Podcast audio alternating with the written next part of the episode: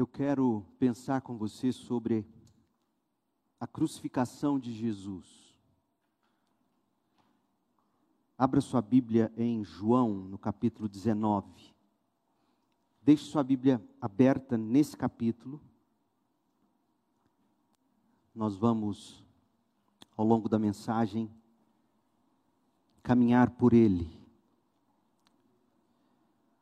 A crucificação de Jesus.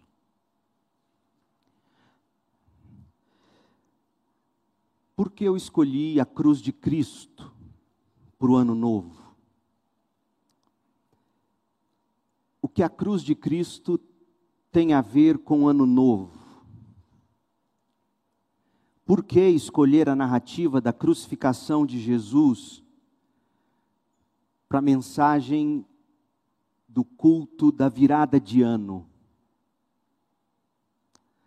Ora, gente, não é preciso malabarismo para justificar um texto como este na mensagem de Ano Novo. João capítulo 19, ou a narrativa da crucificação de Jesus, não é um texto apenas para culto de Páscoa. Quer ver uma coisa? O que as pessoas costumam dizer nesta época do ano? Você deve ter dito isso, você deve ter escrito isso, você deve ter ouvido isso. A gente costuma repetir ano novo, vida nova. Na é verdade, a gente costuma desejar saúde, paz, prosperidade, realizações, tudo nessa época do ano. A gente faz votos, a gente define propósitos, a gente cria esperanças, a gente quer amor, a gente quer alegria. Não é assim, gente? Portanto, veja bem, todas as coisas que nós desejamos uns aos outros e para nós mesmos, nesta ocasião anual, só serão possíveis por causa da cruz de Cristo Jesus. Tudo aquilo que a gente mais deseja é, na realidade, fruto do que Cristo comprou para os filhos dele lá na cruz do Calvário. Cristo comprou saúde, Cristo comprou vida nova, Cristo comprou paz, vida plena e verdadeira prosperidade na cruz do Calvário. É impossível viver os sonhos de ano novo é impossível viver as esperanças que nós trazemos no ano novo e as nossas vontades para e durante o ano novo sem a cruz de Cristo. Sem a cruz de Cristo, todos os votos que você deseja, tudo aquilo que você almeja, é impossível. Deixe-me mostrar para vocês. Saúde, por exemplo. Isaías 53, 5. Mas ele, Cristo, foi ferido por causa de nossa rebeldia e esmagado por causa dos nossos pecados, sofreu o castigo para que fôssemos restaurados e recebeu açoites para que fôssemos curados. Não há saúde sem a cruz de Cristo. Paz. Romanos 5, verso 1. Portanto, uma vez que pela fé fomos declarados justos, temos paz com Deus. E essa paz com Deus é o que traz paz de consciência. Essa paz com Deus é o que nos ajuda a viver em paz na vida, é o que nos ensina a cultivar a paz com os outros. Prosperidade. Efésios 1:3. Todo louvor seja a Deus, o Pai de nosso Senhor Jesus Cristo que nos abençoou em Cristo com todas as bênçãos espirituais. Essa é a verdadeira prosperidade. Todas as bênçãos espirituais nos domínios celestiais. Além disso, em Cristo, Efésios 1, 11, em Cristo nós nos tornamos herdeiros de Deus. Esta é a verdadeira prosperidade vitórias. A gente quer vitórias, a gente traça planos para vitórias. E Apocalipse 5, versículo 5, diz que um dos 24 anciãos me disse: Não chore, veja o leão da tribo de Judá, o herdeiro do trono de Davi. Ele conquistou a vitória, ele é digno de abrir o selo, o livro e os sete selos.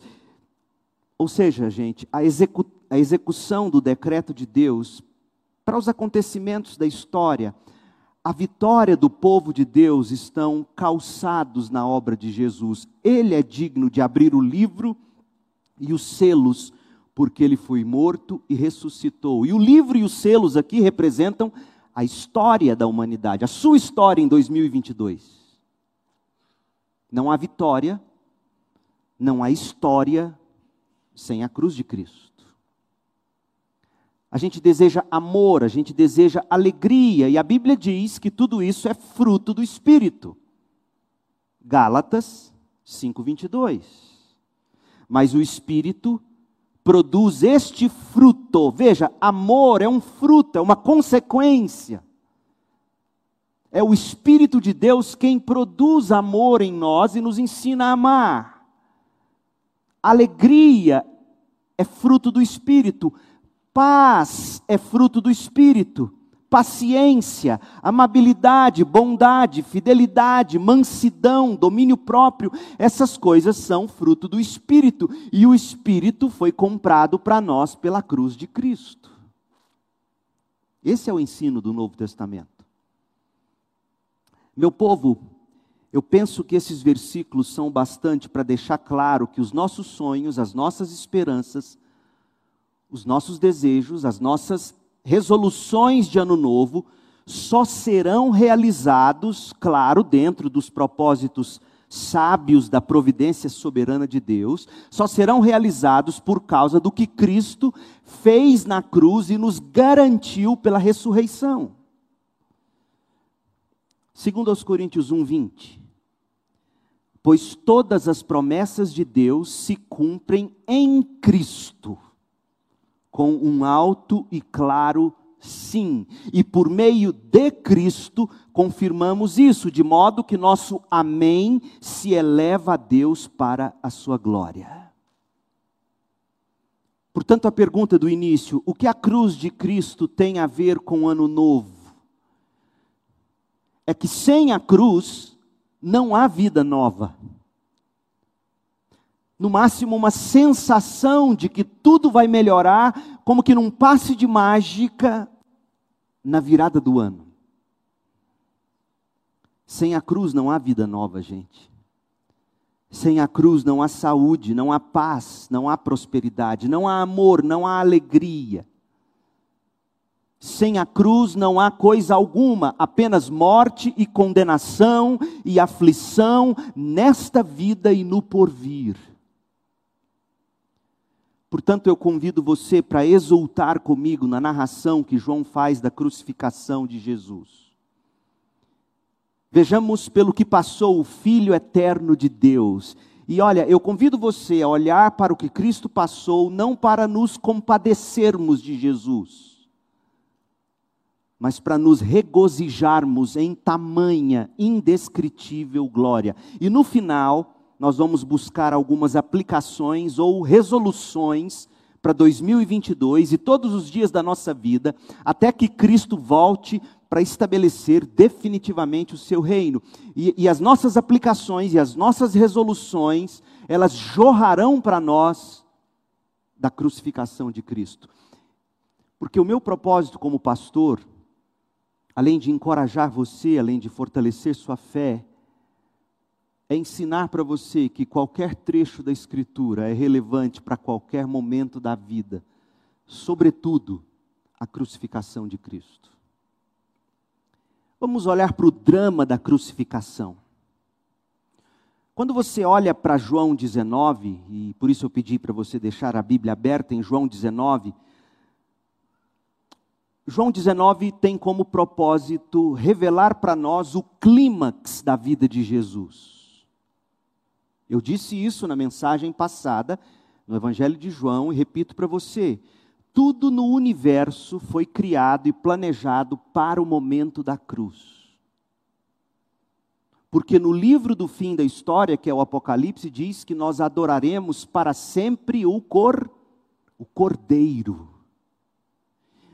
O Cordeiro foi morto na cruz. A cruz é o clímax, é o ápice da história da criação. E quando você olha para esse clímax, o clímax da morte de Jesus na cruz, João 19, seguido da sua ressurreição, obviamente, João capítulo 20. Por isso que no primeiro domingo de 2022, depois de amanhã, Deus permitindo, no culto da manhã, nós vamos iniciar o ano olhando para a ressurreição de Jesus. E que texto para um começo de ano. Então descanse bem amanhã e venha domingo de manhã para a ressurreição de Jesus. Então, quando nós caminhamos por esse palco sangrento, é um palco cruel, João 19, tenha em mente que a cruz de Cristo é a glória da vida de Cristo, é a glória do ministério de Cristo bem como o meu e o seu caminho para a glória eterna. Foi o próprio Jesus que disse que a cruz é a glória do seu ministério. João 12, 23. Chegou a hora de o filho do homem ser glorificado. Chegou a hora. Qual hora? A hora da cruz. Jesus diz isso. Chegou a hora de o filho do homem ser glorificado. De que modo o drama da crucificação glorifica Jesus? Porque se Jesus foi quem disse que chegou a hora de o Filho do Homem ser glorificado, eu e você, ele, ele, Jesus, está ensinando a mim e a você a respeito de como nós devemos ler a narrativa da crucificação. Nós temos que olhar para a crucificação em busca da glória de Jesus. O que de glória revela a cruz? É o que a gente passa a investigar. São três atos aqui no drama da crucificação. O primeiro ato é Jesus contemplando a cruz, versículos de 1 a 16. Do verso 1 ao 16 de João 19, Jesus contempla a cruz. Começa o ato 2, no verso 17, e vai até o verso 30. Jesus morre na cruz, é o ato 2, de 17 a 30. E o terceiro e último ato é o sepultamento de Jesus, versículos 31 a 42. Primeiro ato, Jesus contempla a cruz. E a gente começa o capítulo 19 ainda lendo sobre os fracassos de Pôncio Pilatos, sobre quem nós estudamos quando nós nos debruçamos sobre João 18. Vamos ler o texto e ver o fracasso de Pilatos. João 19, de 1 a 7. Então, Pilatos, eu quero que você preste atenção aqui, porque daqui nós vamos tirar um, uma primeira resolução para 2022. Pôncio Pilatos mandou açoitar Jesus os judeus escolheram Barrabás, mandaram crucificar Jesus. Pilatos mandou açoitar Jesus, na esperança de que o açoite convenceria a multidão de que não precisavam então crucificá-lo.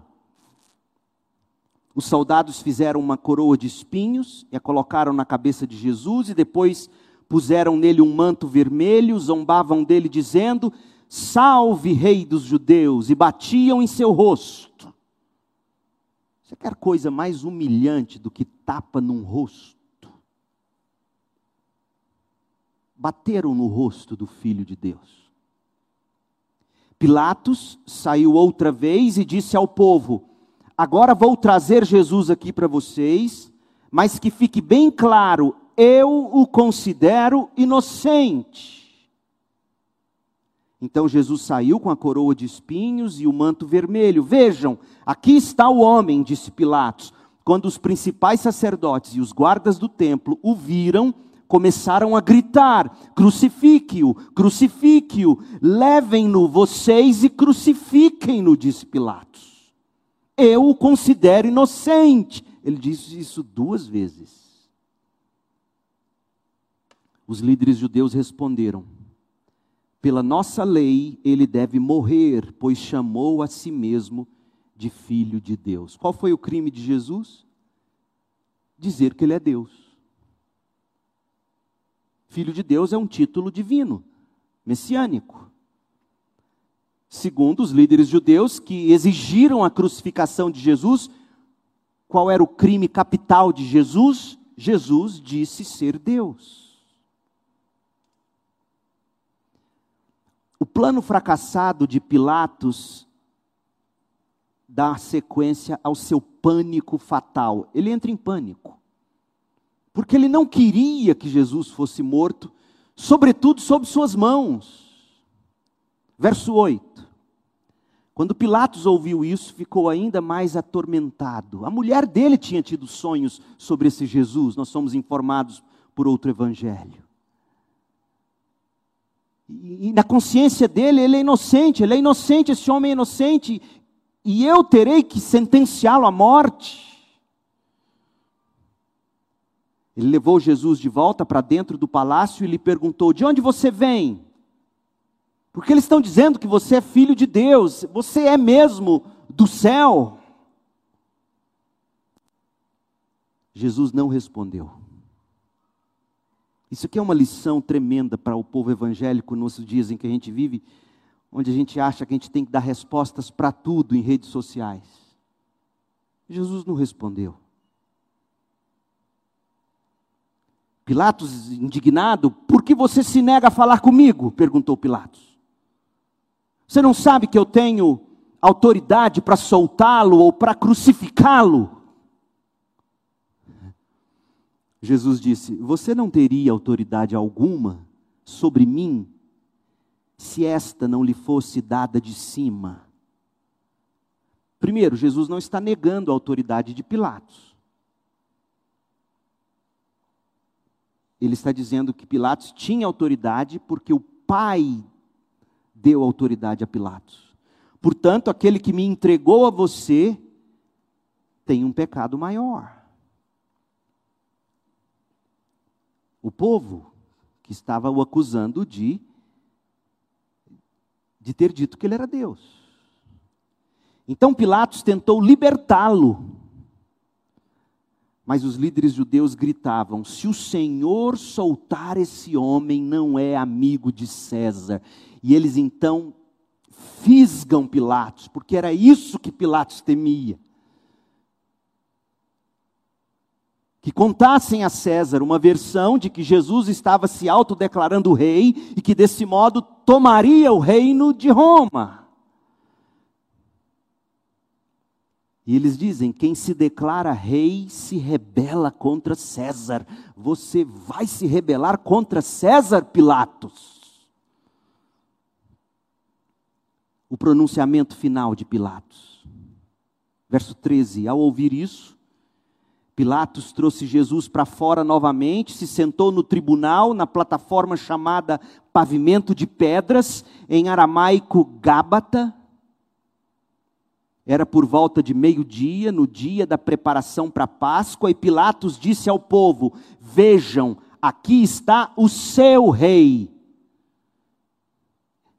Ou seja, eu não vejo ele como um rei que ameaça César, mas vocês insistem de que ele é o rei, eis aqui o seu rei. Fora com ele, gritaram. Fora com ele, crucifique-o. O que?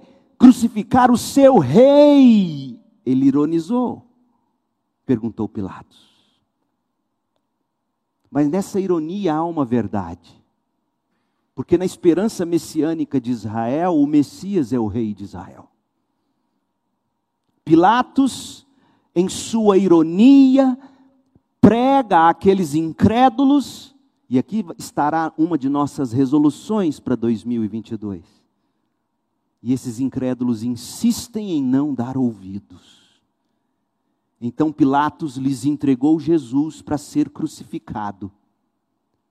E eles levaram Jesus. Jesus contemplou a cruz, o primeiro ato. Segundo ato, Jesus morre na cruz começa com ele carregando a cruz. Olha o verso 16. Então Pilatos lhes entregou Jesus para ser crucificado, e eles levaram Jesus, carregando a própria cruz. Jesus foi ao local chamado Lugar da Caveira, em aramaico, Gólgota. Chegando ao lugar apropriado, eles pregaram Jesus na cruz. Verso 18. Ali no Gólgota, o pregaram na cruz. Outros dois foram crucificados com Jesus, um de cada lado e ele no meio. E nós sabemos por outros evangelhos de que cada um dos outros dois era um criminoso. Jesus pregado na cruz prega lá da cruz. Olha o verso 19. E como ele prega? Pilatos, porque era costume na crucificação, enquanto você levava alguém para a pena capital, ele carregar uma plaquinha pendurada no peito, anunciando qual era o crime dele. Como isso não aconteceu com Jesus, ele, ele caminhou pela via crucis sem plaquinha no peito, até porque Pilatos ainda não estava convencido de que deveria matá-lo. Pilatos faz questão de colocar uma plaquinha sobre a cruz. E qual seria o crime? O crime que os judeus diziam que Jesus tinha cometido, de se autodeclarar rei dos reis, rei dos judeus. E, portanto, uma ameaça para Roma. Pilatos colocou no alto da cruz uma placa que dizia: Jesus, o Nazareno, rei dos judeus. Ele insere Nazaré, insere Nazaré por dois motivos. Primeiro, Jesus era de Nazaré. E segundo, que isso aqui era, era uma crítica terrível, era, era um sarcasmo com os judeus. Um rei dos judeus que saiu de Nazaré, sai alguma coisa boa de lá? O lugar onde Jesus foi crucificado ficava perto da cidade e a placa estava escrita em três idiomas: aramaico, latim e grego. De modo que muitos judeus podiam ler aquela inscrição. Os principais sacerdotes disseram a Pilatos: mude a inscrição de rei dos judeus para ele disse: Eu sou o rei dos judeus. Pilatos respondeu: O que eu escrevi, eu escrevi. Jesus está despido na cruz. Eu não sei se você já tomou consciência disso. Mas o ato de ser crucificado e ali você estava despido, nu, era vergonhoso, era chocante. O Filho eterno de Deus despido na cruz. Verso 23: Depois que os soldados crucificaram Jesus, repartiram suas roupas em quatro partes. Quatro partes por quê? Porque a roupa do judeu daquela época era constituída de quatro partes: sandálias, turbante, aquilo que vai na cabeça, túnica, a roupa de baixo, seria nossa calça e camisa de hoje, ou o vestido das mulheres, e a capa que se vestia por cima. Quatro partes. Uma para cada um deles. Também pegaram a túnica, mas ela era sem costura, tecida numa única peça de alto a baixo. Por isso disseram: em vez de rasgá-la, vamos tirar sorte para ver quem ficará com ela. Jesus nu, pregado na cruz, o Filho eterno de Deus agonizando na cruz e esses soldados jogando com as vestes de Jesus, apostando as vestes de Jesus. Mas isso cumpriu as escrituras que dizem: repartiram minhas roupas entre si e lançaram sortes por minha veste. E foi o que fizeram. O que você estaria fazendo num momento desse de agonia? O ser humano é de tal, é, de tal ponto, é a tal ponto fechado em si mesmo e egoísta, que nos momentos que a gente mais sofre, é quando a gente mais se tranca e não quer ver ninguém. Mas olha o que Jesus fez no meio de toda essa agonia. Olha para o que ele ainda tinha olhos. Verso 25. Perto da cruz estavam a mãe de Jesus, a irmã dela, Maria, esposa de Clopas, e Maria Madalena. Quando Jesus viu sua mãe ali, ao lado do discípulo a quem ele amava, disse-lhe: Mulher, este é seu filho. Eu não vou te deixar desamparada. João vai cuidar de você. Ele te tratará, ele tomará você como mãe dele. E a tradição diz que João levou Maria com ele para Éfeso, cidade onde Maria, mãe de Jesus, segundo a tradição, morreu e foi sepultada. E ao discípulo, a João, Jesus disse: Esta é sua mãe. Daquele momento em diante, o discípulo a recebeu em sua casa. Jesus expressou amor lá da cruz. E chega o fim de Jesus na cruz. Jesus então completa a sua missão, verso 28. Jesus sabia que sua missão havia terminado. E para cumprir as Escrituras, Jesus disse: Estou com sede. Você não pode deixar de notar esse detalhe. Qual foi a razão que fez Jesus dizer que estava com sede? Ah, pastor, porque ele estava com sede. Não. Ele estava com dor. Ou você acha que ele não teve dor? Por que, que ele não disse dói, estou com dor, está doendo? Mas ele diz, para cumprir as escrituras, a profecia que dizia: Estou com sede. E há uma aplicação para nós aqui. Havia ali uma vasilha com vinagre, de modo que ensoparam uma esponja no vinagre e colocaram na ponta de um caniço de sopo e a ergueram até os lábios de Jesus. Depois de prová-la, Jesus disse: Outro fato curioso. Depois de prová-la, depois de beber a água, digamos, da esponja com vinagre, está consumado. Então inclinou a cabeça, entregou o espírito e morreu. De novo, por que, que Jesus teria bebido água ou pedido água, sabendo que em seguida ele morreria? Ele estava com sede, mas ele disse que estava com sede para se cumprir as Escrituras. E depois de ter provado a água com vinagre, ele disse: Eu terminei, eu cumpri as Escrituras, tetelestai, está consumado, cumpri as Escrituras. E então, ele inclinou a cabeça e entregou o Espírito ao Pai. Agora, preste atenção, o verbo entregar aqui, no grego, paradidomi, é o mesmo verbo no verso 16 da Bíblia. Lê lá. É o mesmo verbo. Quando diz que Pilatos entregou Jesus para ser crucificado. Na verdade, Jesus está dizendo: Eu entreguei minha própria vida. Pilatos foi só um instrumento. Encerra-se o segundo ato. Jesus morreu.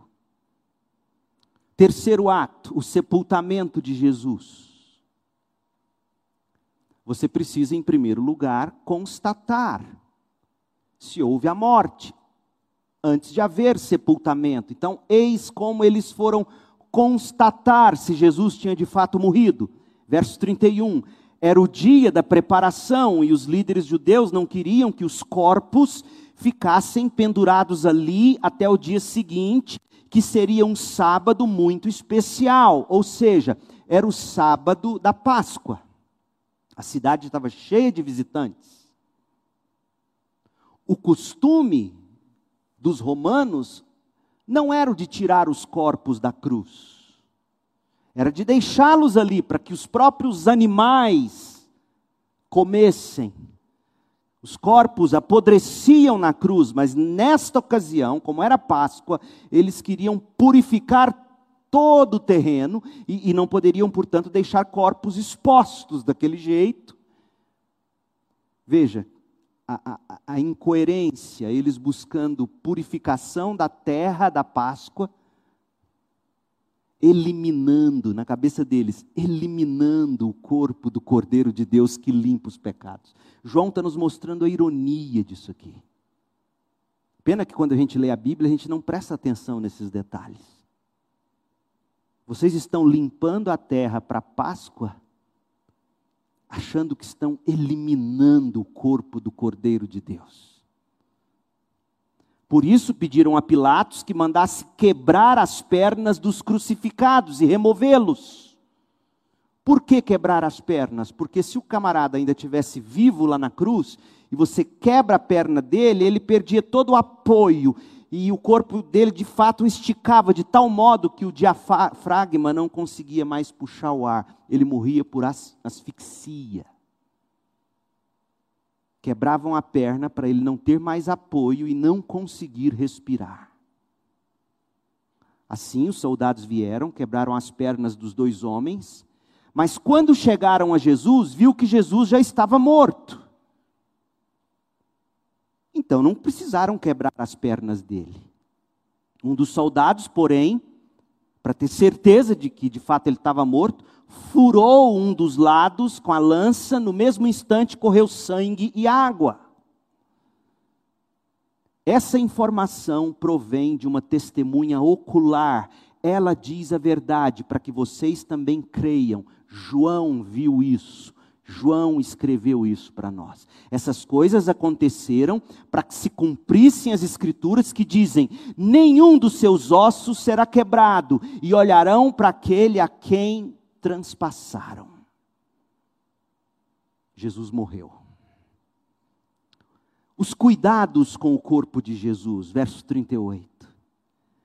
Depois disso, José de Arimateia, que tinha sido discípulo secreto de Jesus, porque temia os líderes judeus. José de Arimateia tinha sido discípulo praticamente desde o começo, mas como ele era muito influente no sinédrio, era homem rico, ele se manteve no anonimato, até que chegou o ponto em que ele disse: Não dá mais para me esconder como crente, eu preciso vir a público. João quer que a gente enxergue isso.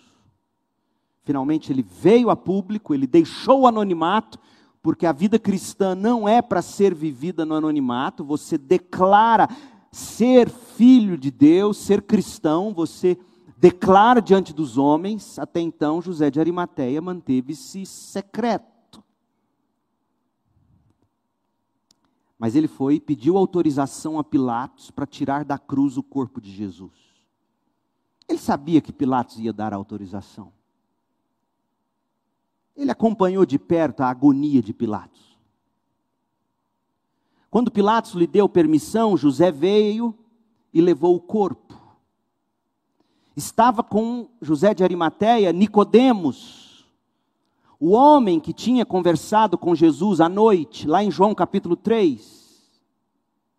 Nicodemos trouxe cerca de 35 litros de óleo perfumado feito com mirra e aloés, para preparar o corpo. Muito dinheiro investido nisso aqui, muito dinheiro. 35 litros de óleo perfumado não é barato. Seguindo os costumes judaicos de sepultamento, envolveram o corpo de Jesus em lençóis compridos de linho, junto com essas especiarias e enterraram o corpo de Jesus. Verso 41. O local da crucificação ficava próximo a um jardim onde havia um túmulo novo que nunca tinha sido usado, como era o dia da preparação para a Páscoa judaica, e uma vez que o túmulo ficava perto, colocaram Jesus lá dentro, no túmulo de José de Arimateia. Esse é o drama da crucificação. Mas eu quero que você enxergue a glória da crucificação. Geralmente, quando se debruça sobre o drama da crucificação, o que se destaca são seus horrores, os chicotes, o sangue da coroa, as bofetadas no rosto, os escárnios, as costas sangrentas, os pregos, a cruz. O que se destaca geralmente é isso, mas quando você lê com cuidado o relato do Evangelho de João, o que nós acabamos de fazer juntos, nós lemos os 42 versículos, a gente descobre que nós somos poupados, você prestou atenção? Nós somos poupados dos detalhes sórdidos, das imagens sangrentas, que geralmente nós contemplamos nas cenas pintadas ou nas cenas filmadas, que tentam retratar o drama bíblico da crucificação de Jesus. Nós não somos chamados para contemplar o, o tamanho sofrimento, por exemplo. Os evangelhos sinóticos, Mateus, Marcos e Lucas, também nos poupam de cenas horrorosas daquele ato sangrento. Pouco se fala sobre os requintes de crueldade que certamente foram dispensados sobre Jesus. Por que, gente? Por que a Bíblia nos poupa de tantos detalhes sórdidos, sangrentos, cruéis? Por quê? Porque os autores bíblicos nunca almejaram que nós sentíssemos pena de Jesus. Nunca. Jesus não é mártir no sentido dos mártires que nós encontramos, onde a gente sente pena deles. Jesus não é vítima. Ele entregou o espírito dele quando ele decidiu que chegou a hora de ele morrer. Ele deu a própria vida. Os autores bíblicos nunca quiseram que nós chorássemos por Jesus. E eu vou te mostrar isso. Não é opinião minha. É o que Lucas escreveu. Lucas 23, verso 26. Jesus está sendo levado para o Calvário. Enquanto levavam Jesus, em Lucas 23, 26, um homem chamado Simão de Cirene vinha do campo. Os soldados o arrancaram, puseram a cruz sobre ele e o obrigaram a carregá-la atrás de Jesus. Uma grande multidão o seguia, incluindo muitas mulheres aflitas que choravam por Jesus. Qual foi a reação de Jesus? Jesus, dirigindo-se a elas, disse: Filhas de Jerusalém, não chorem por mim, chorem por si mesmas e por seus filhos. Não chorem por mim. Sabe por quê? Porque o drama da crucificação não nos foi contado para gerar comoção. O drama da crucificação não nos foi contado para gerar comoção. O drama da crucificação foi contado para gerar conversão, arrependimento do pecado e fé no glorioso Filho eterno de Deus. É para eu e você olharmos e dizermos: olha o quanto custou para que eu fosse salvo. Lembra de João 12, 23? Que diz: Chegou a hora de o filho do homem ser glorificado. O que Jesus quis dizer quando ele falou repetidamente sobre a cruz como sendo sua glória? O que Jesus quis dizer quando ele falou repetidamente da cruz como sendo a glorificação dele, Jesus? Há muitas maneiras de respondermos a essa pergunta. Uma delas é a seguinte, e você vai se identificar com isso. Na história da humanidade, repetidamente, grandes nomes da humanidade encontram glória na hora da morte. Isto é, eles eles são eternizados no momento em que morrem.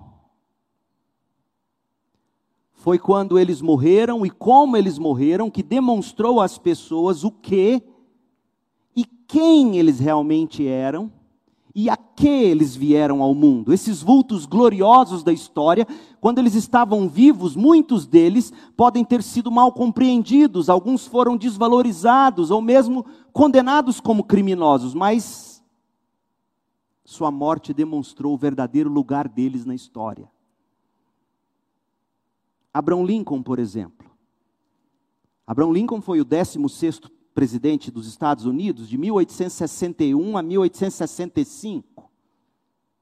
Abraham Lincoln liderou o país de forma bem sucedida durante a maior crise que aquele país já enfrentou, a Guerra Civil Americana.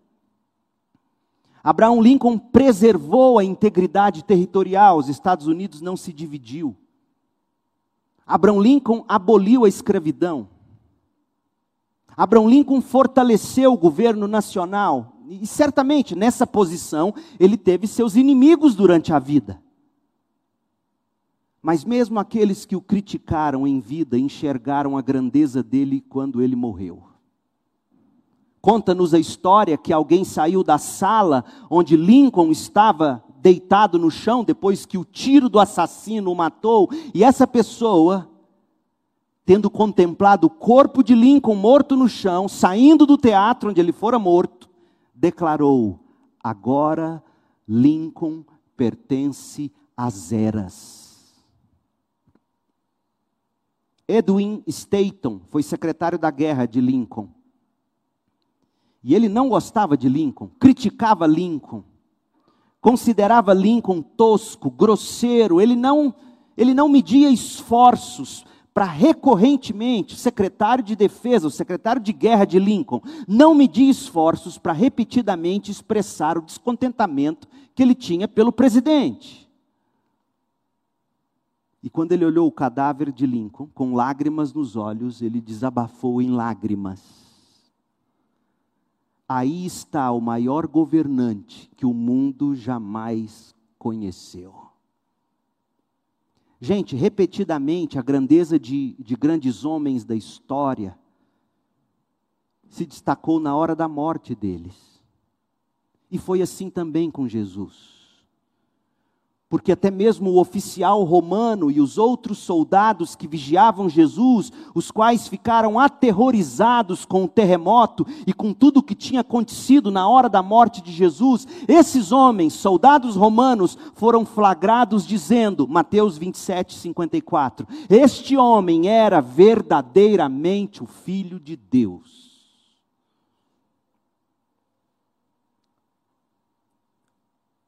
Por dizerem que Jesus se autodenominava filho de Deus, os judeus o crucificaram. E ao morrer, os romanos olharam e disseram: ele era verdadeiramente o filho de Deus. A cruz, gente, foi a glória de Jesus, porque jamais Jesus havia sido tão majestoso como na hora da sua morte. A cruz foi a glória de Jesus porque a majestade daquele momento atraía e ainda atrai as pessoas de uma forma que até mesmo a vida de Jesus jamais havia atraído ou ainda atrai. Foi Jesus mesmo quem disse que seria assim, João 8, 28. Quando vocês me levantarem na cruz, entenderão que eu sou o filho do homem. João 12, 32. E quando eu for levantado da terra, atrairei a todos a mim. E sabe para que tanta glória na crucificação, gente? Para que o pecador seja atraído para a salvação. João 3,14 os versículos que antecedem a João 3,16, que a gente conhece de cor. Mas olha, João 3, 14 e 15. E como Moisés no deserto levantou a serpente de bronze numa estaca, também é necessário que o filho do homem seja levantado na cruz, para que todo que nele crer tenha vida eterna. O ano novo não é sinônimo de vida nova. O ano novo não é sinônimo de paz, saúde, amor, alegria ou de prosperidade. Não de verdade, gente. Ano novo pode ser mais um longo caminhar de mesmice, de conflitos, de perturbação e de tudo mais que o pecado produz na nossa vida. Vida nova é Cristo. Paz é Cristo. Amor é Cristo. Prosperidade é Cristo. Alegria é Cristo. Tudo que você deseja para o ano novo está em Cristo. Agora, não me ouça dizer que o que você deseja no ano novo é o que Cristo pode te dar. Não, é o que eu estou te dizendo é que tudo que você deseja está em Cristo, na pessoa de Cristo. Ele é a nossa vida. Ele é a nossa paz. Ele é o amor que nos amou primeiro e nos ensina a amar. Ele é a verdadeira liberdade. Ele nos dá os propósitos pelos quais nós devemos viver e morrer. A glória da crucificação te atrai para a salvação e transborda da sua vida na restauração de todas as coisas que dependem de você. Você quer vida nova? Venha para Jesus. Você quer alegria, paz? Venha para Jesus. Paz que excede ao entendimento, não como o mundo a dá, não é paz sem problema, é paz na tormenta. Alegria, prosperidade nas regiões celestes cura definitiva para o corpo, com o corpo glorificado que Deus haverá de nos dar.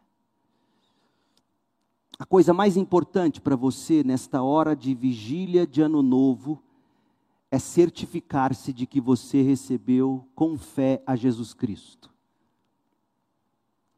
Resoluções de Ano Novo são importantes. E nós faremos algumas juntos agora. Mas a coisa mais importante é você se certificar de que Jesus Cristo e Ele crucificado é o seu Senhor, é o seu Salvador. E como é fácil numa igreja tradicional como a nossa, com 77 anos de história, ter entre seus membros pessoas que cresceram no contexto de igreja se verem de Jesus porque de algum modo se conectaram com as coisas de Jesus na igreja. Mas que de fato e de verdade nunca tiveram um encontro pessoal com o Cristo crucificado. E para você eu digo, não queira enfrentar mais um ano novo sem Cristo, na força do seu próprio poder vivendo para si mesmo e para os seus próprios prazeres, pedindo de Deus para esbanjar nos seus pecados. Jesus, pela pena do apóstolo Tiago, chama isso de adultério, adúlteros. Chega, comece 2022 com vida nova em Cristo Jesus. Se você já é cristão, deixe-me sugerir para você algumas resoluções de ano novo com base no texto da narrativa da crucificação de Jesus. Primeira resolução: resolva não ser como Pilatos. Pilatos conhecia a verdade e não praticou a verdade. Pilatos sabia que Jesus era inocente. Pilatos não foi absolvido. Não pense que ele foi melhor que os judeus. Ele foi tão pior quanto, porque ele era o defensor do maior Estado de direito que até então havia existido na história da humanidade o Estado de direito romano, do qual até hoje as leis do mundo civilizado ocidental, de algum modo, ainda se baseiam nelas. Pilatos conhecia a verdade, Pilatos sabia que Jesus era inocente, Pilatos sabia que ele não poderia sentenciar Jesus à morte. Tudo no julgamento de Jesus fora errado, ilegal. E no final das contas, Jesus não era culpado. Por quê? Porque ele é o filho do homem. Ele é o filho de Deus. Pilatos é uma lição para você que conhece a verdade e não pratica. Não pratica por quê? Porque, como Pilatos, você tem medo da opinião dos homens. Você tem medo daquilo que você pode perder. Pilatos perderia e perderia muito se ele não crucificasse Jesus, uma revolta popular começaria contra ele e César Augustus era capaz de tirá-lo do governo da província de Jerusalém. E ele não queria perder o status. Em 2022, resolva conhecer a verdade e praticá-la. Importa estar bem com Deus. Segunda resolução: resolva não ser como os judeus incrédulos. Resolva viver sobre o ensino da verdade na comunhão da igreja sem deixar de estar atento ao enorme perigo de uma contínua rejeição ou distorção da luz e do conhecimento do que é pregado no púlpito. Esses judeus que crucificaram Jesus, eles conheciam o Antigo Testamento de capa a capa. Deles eram a lei, deles eram os profetas. Eles conheciam, eles ouviam os ensinos recorrentemente nas sinagogas. Eles sabiam que o Messias nasceria em Belém, eles sabiam que ele padeceria. Mas eles viveram debaixo de tanto ensino, incharam de conhecimento e mataram o Filho eterno de Deus. Resolva não ser como eles. Resolva estar na igreja, ouvir o ensino bíblico dominicalmente, repetidamente, e vivê-lo e praticá-lo. Resolva não ser como os judeus incrédulos. Como é fácil, gente, se sentar sob o ensino da Bíblia e aprender e se encher de verdades e fazer tudo errado ou distorcer a verdade. Terceira resolução: resolva não ser como os soldados que repartiram as roupas de Jesus. Resolva não perder a sensibilidade espiritual. Esses homens que estavam lá no pé da cruz, jogando sorte para ver quem levava qual parte das roupas de Jesus, esses homens estavam diante, estavam diante de Deus sendo crucificado, e eles pensavam no resultado do jogo. Como é fácil você estar diante de Cristo, da manifestação gloriosa de Cristo na cruz, apostando. Que 2022 seja o ano em que você vai buscar sensibilidade espiritual. Não vai perder Jesus dos olhos, de vistas. Não seja como esses soldados, pensando nas coisas que você pode ganhar e de Jesus, porque as roupas eram dele. Quanta gente, nesse momento, templos lotados de gente buscando vestes de Jesus, ignorando-o. Resolvam não ser como soldados. Queira Jesus, não suas roupas. Queira Jesus e não o que ele dá. Queira Jesus e você terá vida, e você terá paz, e você terá alegria. Não queira as roupas.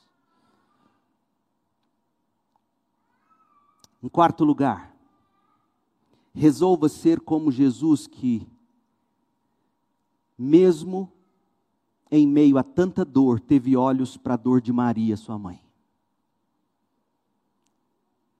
Gente, a vida tem se tornado cada vez mais difícil. Cada ano que passa, as lutas são maiores. E a nossa tentação é a gente se fechar em nós mesmos. Jesus teve olhos para Maria, Jesus teve olhos para João, Jesus teve olhos para nós. Lembra daquelas mulheres chorando, vendo ele atravessando e ele ele não vive de autopiedade. Diferentemente de nós, ele vira para aquelas mulheres e diz: Vocês não precisam chorar por mim. Ele tem olhos para quem chora do modo errado. Ele tem olhos para quem chora de dor de verdade. Maria, mãe dele. 2022 talvez seja o ano mais doloroso da sua vida e da minha. Não sabemos. Mas que a gente resolva hoje à noite a não atravessar 2022 fechado na gente mas com olhos para a dor dos outros. Em quinto lugar, resolva ser como Jesus, que, mesmo sentindo excruciante sede, ele submeteu seus instintos naturais, suas necessidades mais básicas ao cumprimento da vontade de Deus. Ele só disse: Tenho sede para cumprir as Escrituras. Submeta seus instintos, submeta suas afeições, submeta aquilo que você pensa ser quer coisa mais legítima do que beber água. Tenho sede. Mas até o tenho sede de Jesus era para cumprir as Escrituras. Pense nisso, faça de 2022 um ano em que você vai submeter cada sentimento seu, cada pensamento seu, cada movimento seu, cada atitude sua, cada palavra, submeter à vontade de Deus, aos propósitos soberanos de Deus. Em sexto lugar, resolva ser como José de Arimateia, que mesmo tendo muito, muito a perder, colocou toda a influência dele, todos os recursos dele a serviço de Jesus. Ele era membro do sinédrio, ele era muito rico e ele usou o que tinha para tirar o corpo de Jesus da cruz, e certamente ele nunca mais teve o, o assento garantido lá no Sinédrio. Nunca mais. Porque o que importava para ele era colocar a vida e o que ele tinha em termos de dinheiro, tempo e habilidades. Ele colocou a serviço de Jesus. Faça como José de Arimateia. Coloque seu dinheiro, coloque seus recursos, coloque o seu tempo Coloque suas habilidades, jovem, seu talento, seu curso universitário. Coloque a sua vida para Jesus. Faça isso em 2022. Em sétimo lugar, resolva ser como Nicodemos, que mesmo sendo homem e grande líder entre os judeus, colocou-se para servir. Nicodemos levou 35 litros de óleo caro, mas o que mais chama atenção não é o Nicodemos pondo dinheiro, porque quem tem muito dinheiro e coloca um pouco de dinheiro, não faz muita diferença. O que chama atenção é que quando ele se propõe a untar o corpo de Jesus e enrolar o corpo de Jesus, ele assume um trabalho que era de escravos e de mulheres. Ele o cara em Israel põe a mão para fazer aquilo que escravos e mulheres faziam naquela cultura. Resolva servir com humildade. E por fim, resolva admirar o amor e a paciência de Jesus expressos no drama da crucificação. Resolva olhar para as Escrituras, para a Bíblia, para essa narrativa, em busca de admirar o quanto o Senhor nos amou, o quanto Ele sofreu, o quanto Ele padeceu. Ao meditar sobre esse amor, jamais se esqueça de que Jesus sofreu por causa dos nossos pecados, o justo pelo injusto. Ele foi transpassado por causa das nossas transgressões e ferido por causa das nossas, por causa das nossas iniquidades. E o castigo que hoje nos traz a paz estava sobre ele. Peça a Deus que constranja você ao longo de 2022 com o amor de Jesus. Seja constrangido pelo amor de Jesus. Peça mais desse amor. Para você conseguir viver o que Filipenses 2 diz, Paulo diz: olha, ele para você conseguir considerar os outros superior a si mesmo, você tem que amar como Jesus amou. Você tem que ser constrangido pelo amor de Jesus. Não só pelo amor, pela paciência de Jesus. Com tanta autoridade, com tanto poder, você não o vê esbanjar autoridade e poder. A gente tem tão pouco, como dizia minha avó, a gente sobe num, numa caixa de fósforo e quer fazer discurso, achando que tem muito. Ele é o Filho eterno de Deus e foi amoroso e foi paciente. Estamos a segundos de 2022. E eu quero que você agora feche os olhos. Pense sobre essas resoluções e faça delas a pauta para 2022. Ore em silêncio agora.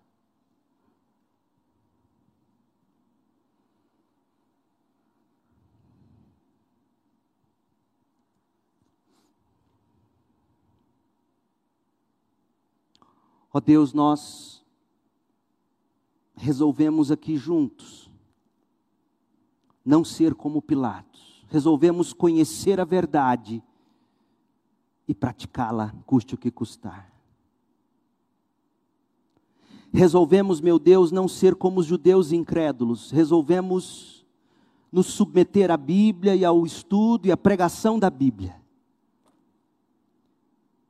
Resolvemos querer praticá-la. Resolvemos não fazer do conhecimento algo do que ufanarmos-nos. Resolvemos não ser como soldados que repartiram as roupas de Jesus. Queremos Jesus, não suas roupas. Resolvemos não perder a sensibilidade espiritual, resolvemos viver para ver o reino de Deus.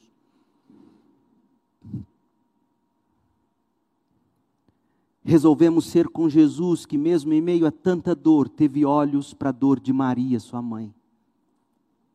Dá-nos olhos para a dor dos outros.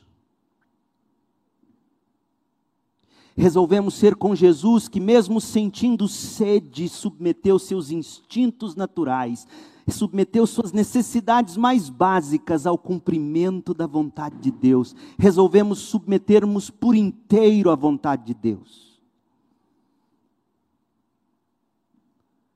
Resolvemos ser como José de Arimateia, que mesmo tendo muito a perder, colocou toda a sua influência, todos os seus recursos e serviço a serviço de Jesus. Resolvemos ser como Nicodemos, que mesmo sendo homem grande e líder entre os judeus, colocou-se para servir da forma mais humilde, Pai. Resolvemos admirar o amor e a paciência de Jesus, expressos no drama da crucificação. Dá-nos olhos para ver seu amor, ó Deus, e nos constranja com ele. Dá-nos olhos para ver sua paciência e faça de nós homens e mulheres pacientes. Nós precisamos do Senhor para viver 2022, para atravessar esse ano que, a julgar pelo cenário político, será tremendo, terrível. Nós precisamos da tua graça para os momentos pequenos da nossa vida, para as coisas comuns do lar. Precisamos da tua graça nos estudos, na escola, no trabalho, nas ruas violentas Precisamos da tua graça para viver 2022 e aqui estamos nos primeiros segundos, minutos desse ano, dizendo ao Senhor: sem ti nada podemos fazer, nada. Nós precisamos do Senhor.